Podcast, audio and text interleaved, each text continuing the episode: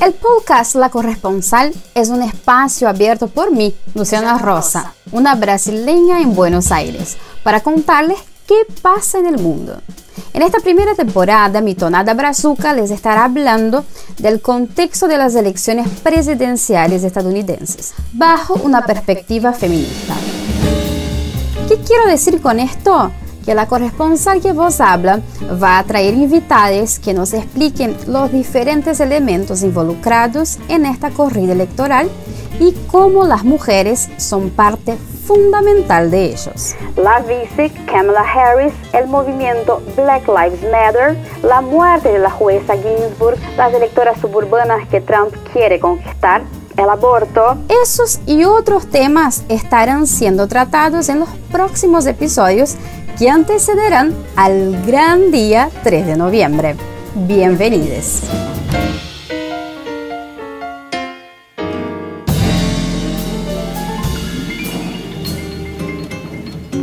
Podcast episodio 1. 3, 2,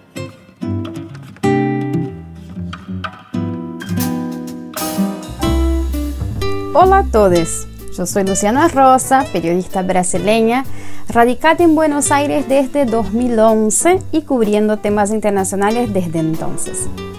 Una internacionalista todoterreno que habla de Argentina para Brasil, de Brasil para Argentina, de los dos para Estados Unidos y que en 2016 se armó las valijas para acompañar su primera elección en la tierra de Abraham Lincoln. En aquel entonces mi intención era ser testigo de la elección de la primera mujer presidenta. Eh, presidente. Presidenta, perdón, senador. presidenta, presidenta. presidenta. Del país más importante del ajedrez internacional. Luego de constatar que soy tremenda mufa, resolví invertir en un segundo intento de cobertura y en noviembre estaré reportando la corrida electoral nuevamente. Pero antes de eso, a modo de ensayo, les brindaré una previa de la cobertura, pero con un condimento a más, la mirada feminista. Serán algunos episodios en los cuales intentaré presentarles estas concurridas y complejas elecciones bajo una mirada que contemple a las mujeres como parte fundamental de la dinámica social. Espero que les guste.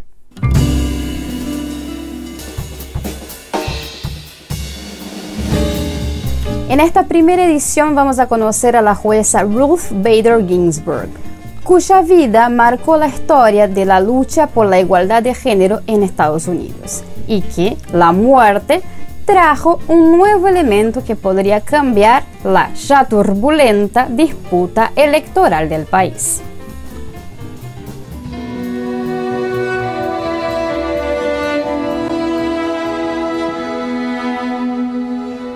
La juez Ruth Bader Ginsburg murió hoy a los 87 años, la segunda mujer en llegar al tribunal más importante de Estados Unidos y una pionera en los derechos de las mujeres y la igualdad de género. Falleció rodeada de su familia en su casa en la ciudad de Washington. Padecía cáncer de páncreas.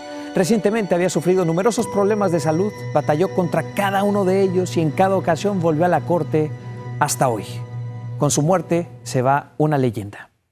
Hay una enseñanza judía que dice que las personas que fallecen luego del Rosh Hashanah, Año Nuevo Judío, son aquellas que Dios conservó hasta el último instante porque se trataban de los más necesarios y justos. Escribió la conductora de la Radio Nacional Pública, NPR, Nina Tottenberg y amiga de Ruth Bader Ginsburg en su Twitter el 18 de septiembre, luego de su fallecimiento. En ese mismo día, el pueblo judío conmemoraba la entrada al año 5781 de su calendario.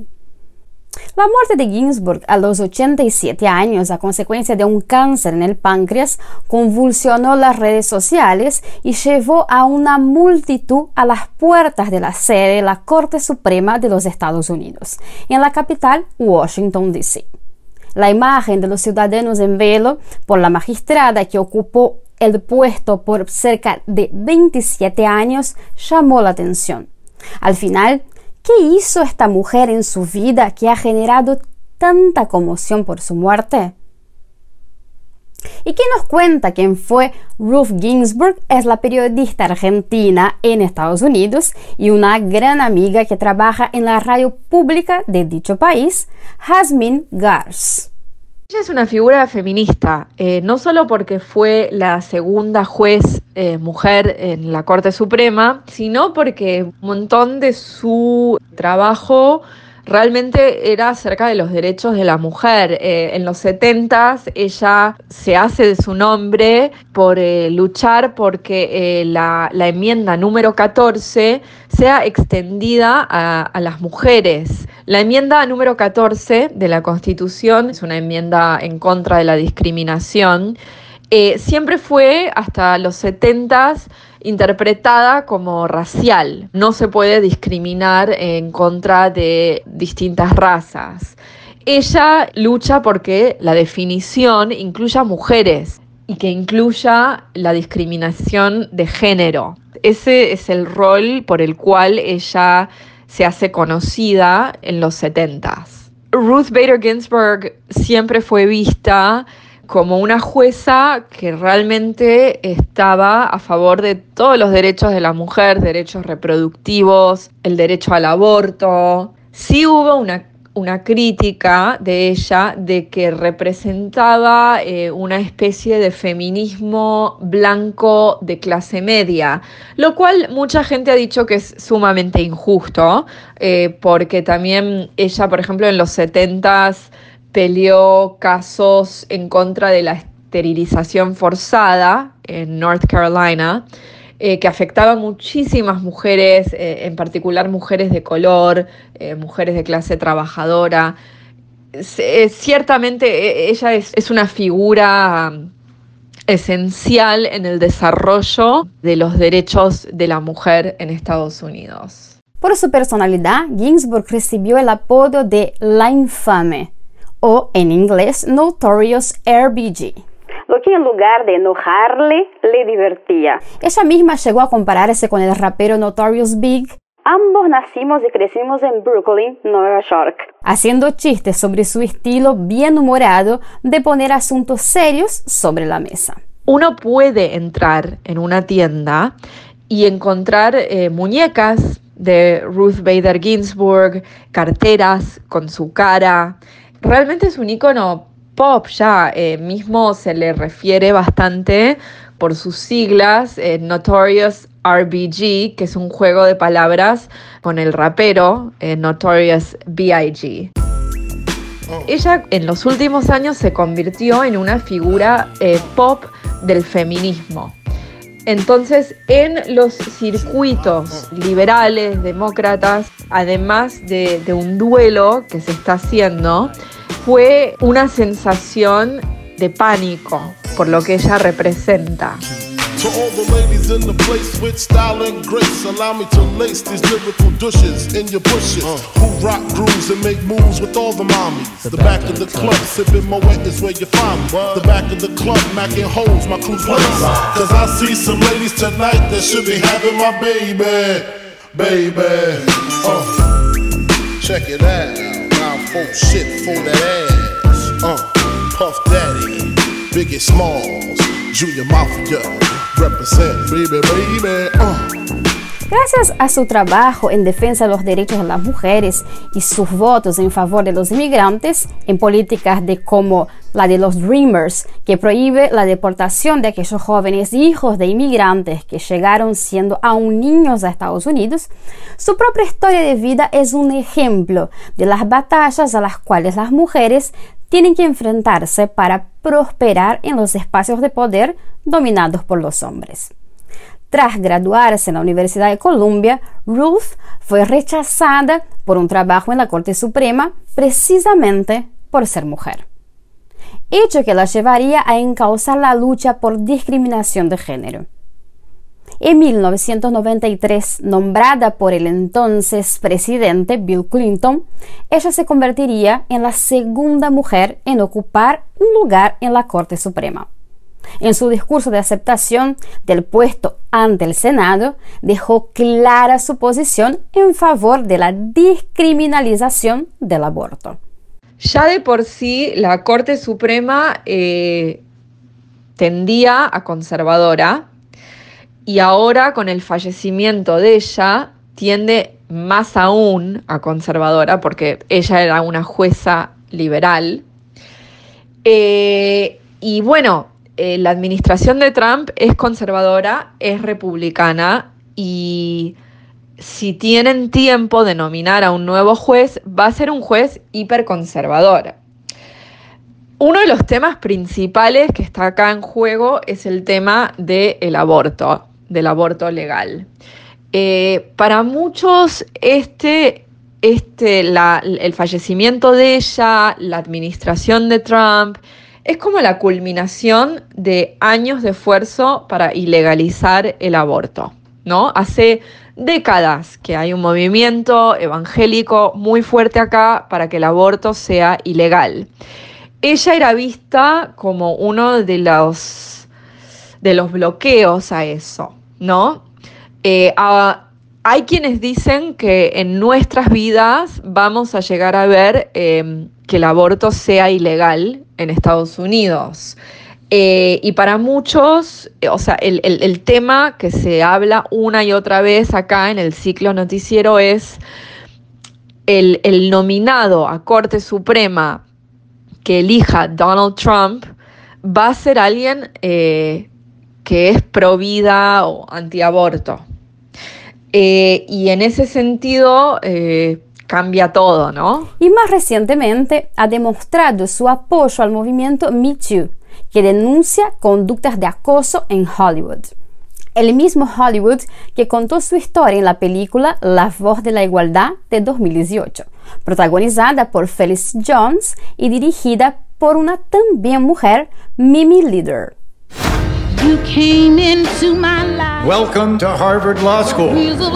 I'm Ruth Bader Ginsburg. And why are you here, Miss Ginsburg? Occupying a place that could have gone to a man.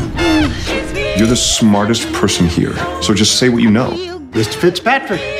Last week, I was told women are too emotional to be lawyers. You can't quit. One interviewer told me they hired a woman last year, and what in the world would they want with two of us? You're angry. Good. Use it. There are 178 laws that differentiate on the basis of sex. Los homenajes hechos durante el fin de semana dan una dimensión de la importancia de Ruth. La revista Forbes, por ejemplo, reunió 17 líderes de diversos sectores para que cada una dijera de qué manera la magistrada le había influenciado. El icono pop, defensora de la igualdad de género de los negros y de la población LGBTI, también fue recordada en su cuna, el Brooklyn, en Nueva York. Alrededor de las 6 de la tarde del sábado posterior a su muerte, decenas de personas se reunieron cerca del fuente en el Washington Square Park para encender velas y reverenciar el legado de Ginsburg. Y es en Nueva York en donde está la periodista brasileña Patricia Vasconcelos, quien es corresponsal allá hace más de dos años y antes tuvo un pasaje de otros seis años como corresponsal en Buenos Aires cubriendo temas de toda Latinoamérica, quien nos va a explicar un poco sobre el futuro, lo que traerá el futuro tras la muerte de Ginsburg. Ella, que además es una gran amiga personal de la persona que vos habla, también explica qué puede pasar con la silla vacante de la jueza que acaba de fallecer. Hola Luciana, un gusto hablar contigo y con todos ahí. Donald Trump dijo que es su obligación nombrar la persona que va a reemplazar Ruth Ginsburg sin demora y que eso debe ser este viernes 25 de septiembre o lo más tardar sábado 26. Trump dijo que fue colocado en esta posición de poder para tomar decisiones por las personas que lo eligió. El presidente de Estados Unidos no dijo nombres, pero confirmó que el próximo miembro de la Corte Suprema debe ser una mujer. Es bueno acordar que de los nueve miembros vitalicios de la Suprema Corte, cinco tienen ya un perfil conservador. Ruth era progresista y fue indicada en 93 por Bill Clinton, demócrata. La Constitución estadounidense establece que el nombramiento de un nuevo miembro es responsabilidad del presidente. El Senado debe aprobar esta nominación. Acordamos que la mayoría de los senadores hoy son republicanos, que es el partido de Trump, y ya existe un entendimiento, por lo tanto, de que no habrá demoras ni obstrucciones en el proceso. De esta forma, Estados Unidos tendría un nuevo miembro de la más alta esfera judicial elegido en medio de un periodo electoral. Las elecciones son el 3 de noviembre. La duda es si este es el mejor momento para eso. En el pasado, no hace mucho, en una situación parecida, el Senado se comportó de forma distinta de lo que se apunta ahora. Acordemos que en marzo de 2016 el Senado estadounidense afirmó que no tendría cómo evaluar, aprobar o no el nombre de Merrick Garland, nominado por el entonces presidente Barack Obama, porque según el Senado estaría demasiado cerca de la fecha de las elecciones, una situación parecida con la de ahora. En aquel momento la mayoría de los Senado estaba compuesta por parlamentarios republicanos y Obama es demócrata. Obama no logró hacer en 2016 la indicación a Suprema Corte y el nuevo juez en aquel momento fue indicación del ya elegido Trump en 2017. Joe Biden, candidato a presidencia de Estados Unidos demócrata, defiende que la indicación para la Suprema Corte debe ser hecha no por Trump ahora, pero por quien vencer las elecciones de noviembre de noviembre. Y si es Trump, que sea él, pero después de las elecciones. Joe Biden dijo más, que si tuviera la posibilidad de elegir un nombre, si electo va a indicar una mujer de piel negra. Acerca de quien Trump va a indicar, el presidente dijo apenas que será una mujer muy talentosa y muy brillante. Los nueve jueces de la Suprema Corte de Estados Unidos definen temas que afectan la vida de los estadounidenses durante décadas, Luciana. Sabemos de eso. Temas de derechos de género, por ejemplo, si la posesión de armas si relaja o no, o la inmigración. La semana que viene se espera que termine el misterio sobre la indicación del nombre de la Suprema Corte, de la Corte Suprema. Según la nieta de Ruth Ginsburg, la jueza que no hacía buenos comentarios acerca de Trump. Ella, criticaba muchas opiniones de Donald Trump y él también en relación a ella. Bueno, la neta de la jueza dijo que Ruth afirmó que tendría el deseo que la indicación para su posición fuera hecha después de las elecciones. Es interesante recordar que en un contexto en el que el actual presidente Donald Trump ya dijo públicamente que no confía en el proceso electoral, en tiempos de COVID, donde la mayoría de los votos deberán ser emitidos por correo, las elecciones del 3 de noviembre podrían ser decididas en la Corte Suprema, como pasó también en los años 2000 en la disputa entre George W. Bush y Al Gore. Por eso, la muerte de Ruth abre la posibilidad de que Trump indique su sucesor en un tribunal compuesto por nueve miembros, de los cuales ya eligió dos. Eso alteraría el equilibrio ideológico de la casa por años. No olvidemos que los elegidos para ocupar la Corte Suprema se quedan ahí de por vida. Ginsburg era parte de un bloque cuatro jueces progresistas que solían necesitar de un quinto péndulo para obtener la mayoría. Los presidentes estadounidenses tienen la potestad de elegir los miembros del tribunal, los cuales tienen que ser ratificados por el Senado. Trump logró hacerlo dos veces en sus cuatro años de mandato. En caso de que consiga meter más un magistrado conservador, la Corte quedaría compuesta por seis jueces elegidos por republicanos y tres progresistas. Pensando en ello, es que una de las últimas frases proferidas por Ginsburg antes de morir haya sido que su deseo más fervoroso era poder evitar que la reemplazaran antes de que un nuevo presidente asumiera el cargo. We had come of age at a time when women lawyers were welcome at the bar. You know what? Today we would be retired partners from some large law firm. But because that was route was not open to us, we had to find another way, and we both end up on the United States Supreme Supreme Court. Supongamos que hubiésemos sido lo que fuimos en una época en que las mujeres eran bienvenidas en los bureaux de abogacía. ¿Sabes qué? Hoy nosotras seríamos compañeras jubiladas de alguna gran firma de abogacía. Pero, porque aquel camino no estaba habilitado para nosotras, tuvimos que encontrar uno diferente. Y ambas terminamos en la Corte Suprema de los Estados Unidos. La muerte de Ginsburg abrió un vacante que dará lugar a una discusión la cual podría llegar a eclipsar los efectos devastadores del COVID que ya hizo más de 200.000 víctimas en Estados Unidos en un escenario electoral bastante complicado. Aunque por otro lado, su muerte deja también una huella de que, pese a las adversidades, uno no debe darse nunca por vencido.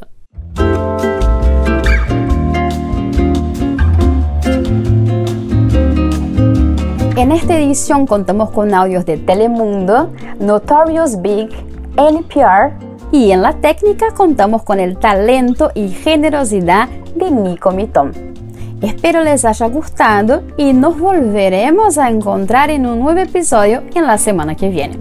Chao, chao.